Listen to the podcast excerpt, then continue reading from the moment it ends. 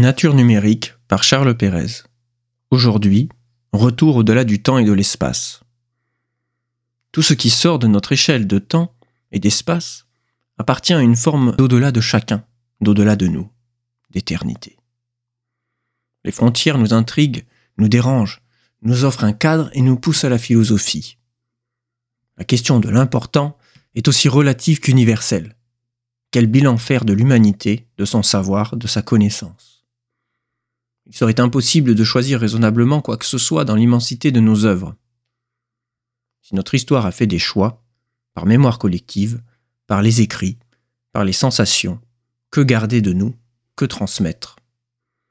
Un dilemme auquel, si l'on est obligé de répondre, on apporte malgré tout une tentative d'éclaircissement. L'une d'entre elles a été portée dès 1977 par la surprenante ambition des disques de voyageurs. Ce dernier enferme des sons et des images de la Terre sur un disque de cuivre doré recouvert d'aluminium. Parti explorer l'espace, les planètes, il tient sa place au rebord des sondes voyageurs. La sonde Voyageur 1 se trouve désormais dans l'espace interstellaire. Elle aura contribué en cours de route à l'observation des anneaux de Jupiter, à la découverte de nouvelles lunes de Jupiter et de Saturne. Nous lui devons beaucoup, et pourtant, son ordinateur de bord est ridiculement peu puissant au regard du dernier téléphone à la mode que nous avons dans notre poche. Nous lui devons la magnifique œuvre de Carl Sagan, Un point bleu pâle. Le titre de cette œuvre s'inspire de cette photo unique, qui à l'époque était la plus lointaine observation de notre Terre.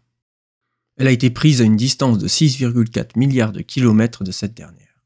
En 1994, l'astronome américain en dira long de ce regard de si loin. Regardez encore ce petit point. C'est ici. C'est notre foyer. C'est nous. Sur lui se trouvent tous ceux que vous aimez, tous ceux que vous connaissez, tous ceux dont vous avez entendu parler, tous les êtres humains qui n'aient jamais vécu. Toute la somme de nos joies et de nos souffrances, des milliers de religions aux convictions assurées d'idéologies et de doctrines économiques, tous les chasseurs et les cueilleurs, tous les héros et tous les lâches, tous les créateurs et destructeurs de civilisations, tous les rois et tous les paysans, tous les jeunes couples d'amoureux, tous les pères et mères, tous les enfants pleins d'espoir, les inventeurs et les explorateurs, tous les professeurs de morale, tous les politiciens corrompus, toutes les superstars, tous les guides suprêmes, tous les saints et pécheurs de l'histoire de notre espèce ont vécu ici, sur ce grain de poussière suspendu dans un rayon de soleil. Aujourd'hui, la sonde se situe encore plus loin de nous.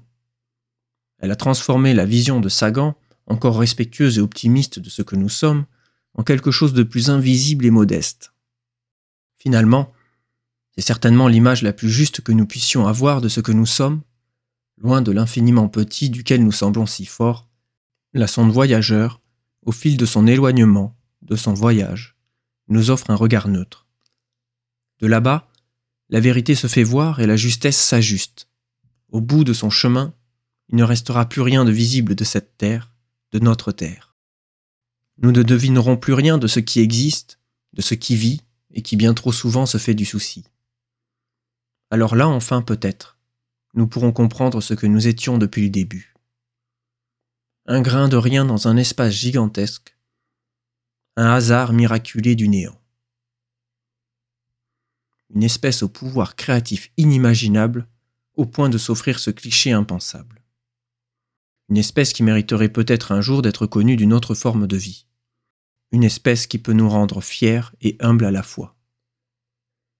Cette sonde nous a réduits et sublimés à ce que nous sommes, des hommes égaux, en ce qu'ils ne sont rien, mais portent tout. Voyageurs devraient croiser un jour le destin d'une autre étoile, d'ici 40 000 ans. Elle navigue désormais à plus de 22 milliards de kilomètres de la Terre. Cette sonde est l'objet humain le plus éloigné, nous ne savons ce qu'il restera de nous quand elle attendra cette étoile. Au final, peut-être, oui, c'est ce disque qui nous survivra. Mais alors, finalement, à quoi avons-nous réduit ce que nous sommes, ce que nous savons? Qu'en avons-nous fait? La science répond à ce mystère, celui de sauvegarder notre patrimoine. Ce patrimoine est à la fois le code et le message envoyé dans l'univers, message dont l'ambition est de résumer ce qui constitue la richesse de notre Terre. Cette arche du savoir doit permettre de nous survivre et de donner un sens à notre espèce au-delà de celle-ci. Nos technologies permettent de rêver un savoir qui dépasse notre humanité. Un savoir qui ne se perd pas uniquement dans les mains d'un homme fragile qui risquerait de le laisser tomber.